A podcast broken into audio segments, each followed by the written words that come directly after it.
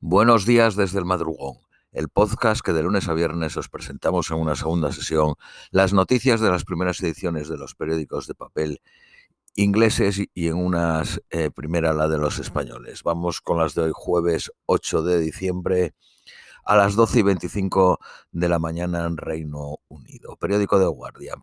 El príncipe Enrique XVIII es llevado esposado ayer en Frankfurt después de una redada de la policía contra un complot de la extrema derecha que planeaba un golpe de Estado inspirado en los ataques al Capitolio, liderado por este aristócrata de 71 años y otras 24 personas más, incluidas un, un comandante militar retirado de los paracaidistas, un juez en activo y un antiguo parlamentario de la extrema derecha del Partido Alternativa para Alemania.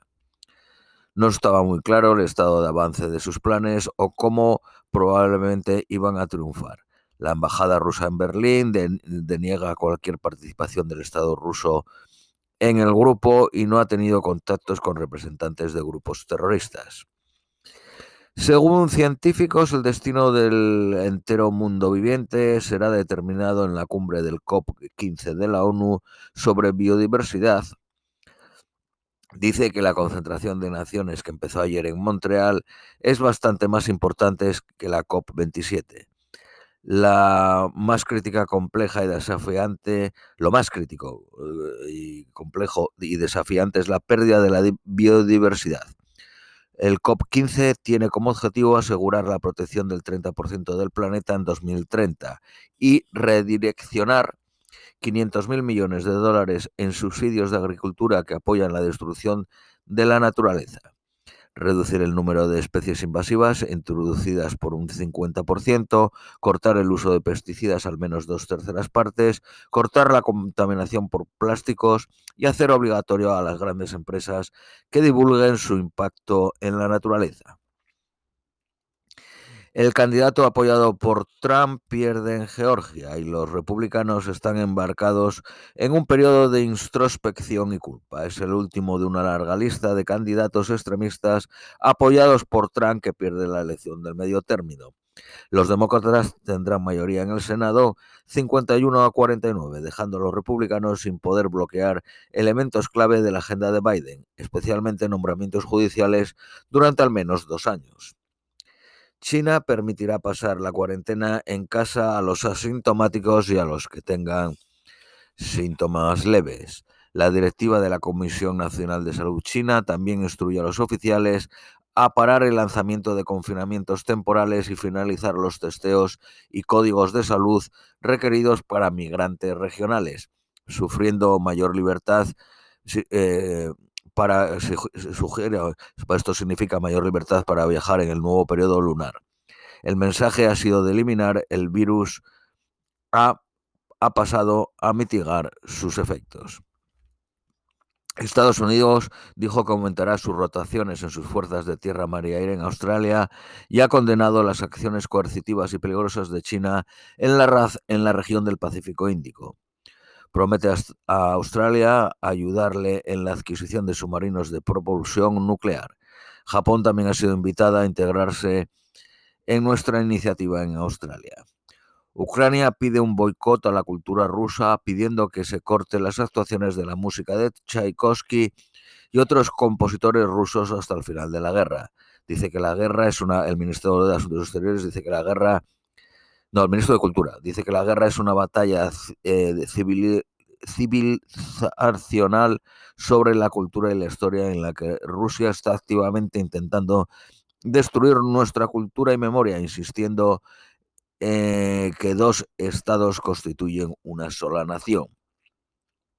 Putin admitió ayer que la guerra de Rusia en Ucrania podría convertirse en un proceso a largo plazo negó que las tropas rusas estuviesen desertando en masa del campo de batalla y no necesitará movilizar más tropas. El mar de Azov se ha convertido en un mar interno ruso, incluso Pedro I el Grande había luchado para acceder a ese mar. El presidente de Perú, detenido y acusado de rebelión y removido del gobierno después de anunciar que cerraría el Congreso e instalaría un gobierno de sección horas antes de que hiciese frente a una votación de censura. La oficina del fiscal general del Estado confirmó la noche pasada que Castillo había sido arrestado y acusado de romper el orden constitucional después de ser acusado de un intento de golpe de Estado y fue visto huyendo del Palacio Presidencial. Castillo ordenó un toque de queda a la noche y la reorganización de la oficina de la Judicatura y la Fiscalía que le está investigando por corrupción y tráfico de influencias. La vicepresidenta Dina Boluarte describió el movimiento como un intento de golpe de Estado y horas, horas, después juraba como nueva presidenta y la primera mujer como jefa de Estado en la historia de Perú. Boluarte llamó a una tregua política y la instalación de un gobierno de unidad nacional. El día del drama puso final a la tumultuosos 17 meses de Castillo en el poder, que ha visto cinco gobiernos, más de 80 ministros, seis investigaciones criminales y dos intentos fallidos de censurarle. Las Fuerzas Armadas y la policía retiraron su apoyo a Castillo, diciendo en una declaración conjunta que el movimiento de Castillo era contrario al orden constitucional establecido. Mientras tanto, el Tribunal Constitucional de Perú llamó a la decisión de Castillo de disolver el Congreso un golpe de Estado y dijo que ya no estaba a cargo del país. La Embajada de Estados Unidos en Perú condenó la postura de Castillo y pidió al presidente que permitiera a las instituciones democráticas en Perú trabajar acorde con la Constitución. López Obrador, el presidente de México, llamó a la estabilidad democrática para el beneficio de la gente. Cientos de manifestantes se concentraron fuera del Congreso, pero la mayoría del país ha permanecido en calma. Primera ejecución pública en Afganistán desde que los talibanes tomaran el poder. Era un hombre acusado de asesinato en 2017. La ejecución fue llevada a cabo por el padre de la víctima que disparó al hombre tres veces. Un caso que ha agitado la política australiana en su conjunto. Una alegación de violación en el Parlamento Nacional ha llevado a ministros a comparecer ante el tribunal disparando revisiones internas. El acusado ha sido encontrado no culpable de la acusación de relación sexual sin contenimiento y mantuvo todo el tiempo su inocencia y negó que eh, ocurriera cualquier actividad eh, sexual. Las acusaciones se hicieron públicas el 15 de febrero del 2021.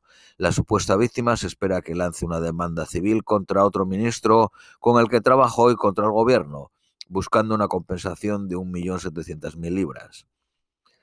El nuevo Código Criminal de Indonesia, que limita el derecho a protestar y participar en la esfera pública, amenaza la libertad de las mujeres y de las personas LGBT y representa una tendencia de leyes vagas que están eh, abiertas a una interpretación amplia y a una implementación selectiva, advierten los expertos.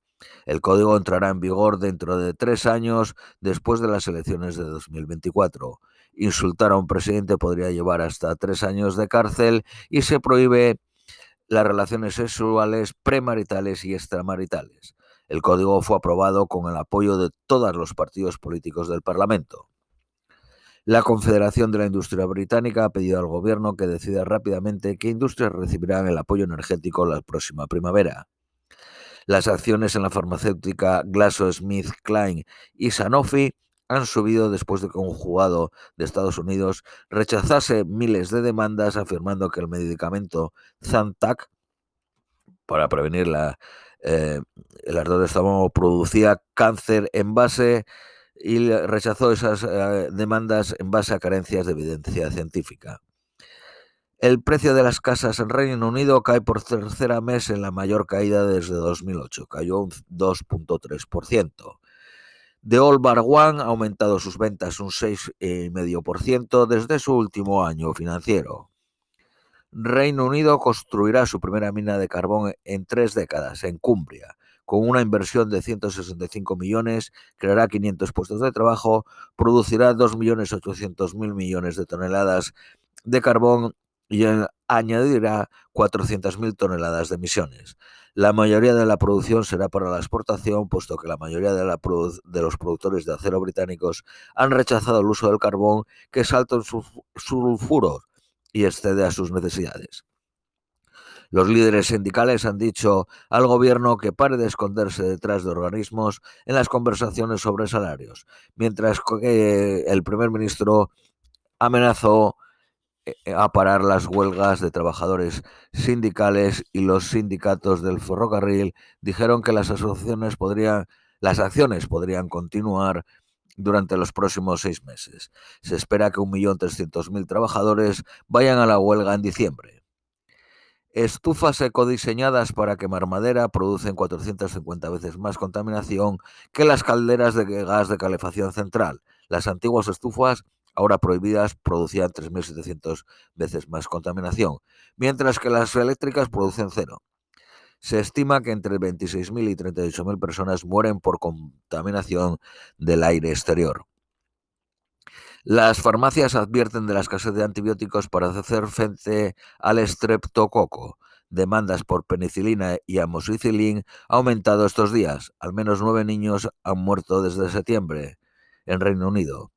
Las monedas de 50 peniques del, del rey Carlos III entran en circulación. Eh, periódico Daily Mail. El personal de frontera de los aeropuertos se une a la ola de huelgas. Estarán en huelga entre el, 26 y el, el 23 y el 26 de diciembre y entre el 28 y el 31 de diciembre. Sunak planea prohibir la huelga de ambulancias. El gobierno insiste en que no hay escasez de medicinas contra el estreptococo. Periódico Daily Telegraph. Se ordena a los soldados que no cojan las fiestas de Navidad por las huelgas. Fuentes dicen que las tropas no deberían tener que cubrir a los que ganan mucho más que ellos. La BBC podría terminar la televisión y la radio terrestre en siete años. Freeview, que es usado por 18 millones, está garantizado hasta 2034. La BBC iPlayer atrae a 12 millones de personas a la semana, el, 10 por, el 16% de la audiencia del BBC. Cientos de viajeros fueron obligados a bajarse ayer en la estación de London Euston. Periódico de Independent. La escultora Verónica Ryan ha ganado el premio Turner de 2022. Las un autobús de dos pisos donde la gente puede comprar comida asequible parará en, un hospital de Londres, en Queen's Mary, en Roehampton. Vende un 25% por debajo de las tiendas. Amenazas de muerte enviadas a la primera ministra italiana y a su hija. Por último, las previsiones meteorológicas para hoy en Londres, máxima de 3, mínima de menos 2, soleado. Esto es todo por hoy, os deseamos un feliz jueves y os esperamos mañana viernes.